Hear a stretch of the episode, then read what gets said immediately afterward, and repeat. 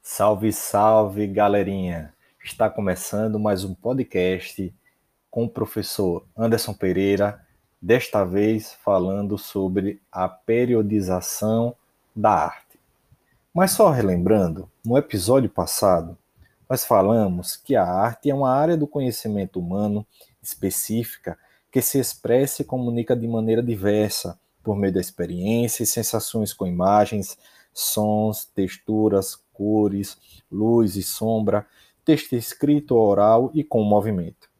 Também no episódio passado eu comentei que a arte serve para ampliarmos a nossa experiência em relação ao cotidiano, ela contribui para a construção de um futuro melhor e, sobretudo, para sermos mais sensíveis diante da realidade social.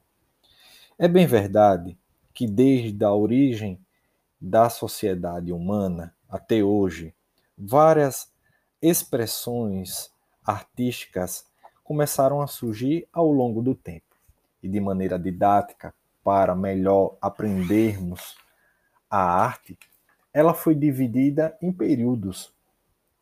Assim, entre os vários períodos que ela pode ser dividida para melhor ser estudada, a arte, primeiramente, foi classificada em arte da pré-história, depois a arte do mundo antigo, a arte na Idade Média, a arte na Idade Moderna e, por último, na Idade Contemporânea.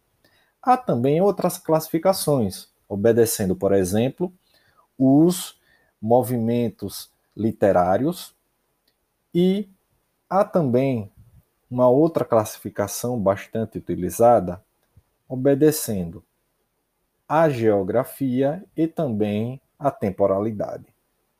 Se você gostou desse podcast, não se esqueça de me seguir nas minhas redes sociais, no Instagram, Que História Oficial, e lá no YouTube, Que História com Anderson Santos. Eu vou ficando por aqui e até o nosso próximo podcast. Um super beijo e até a próxima.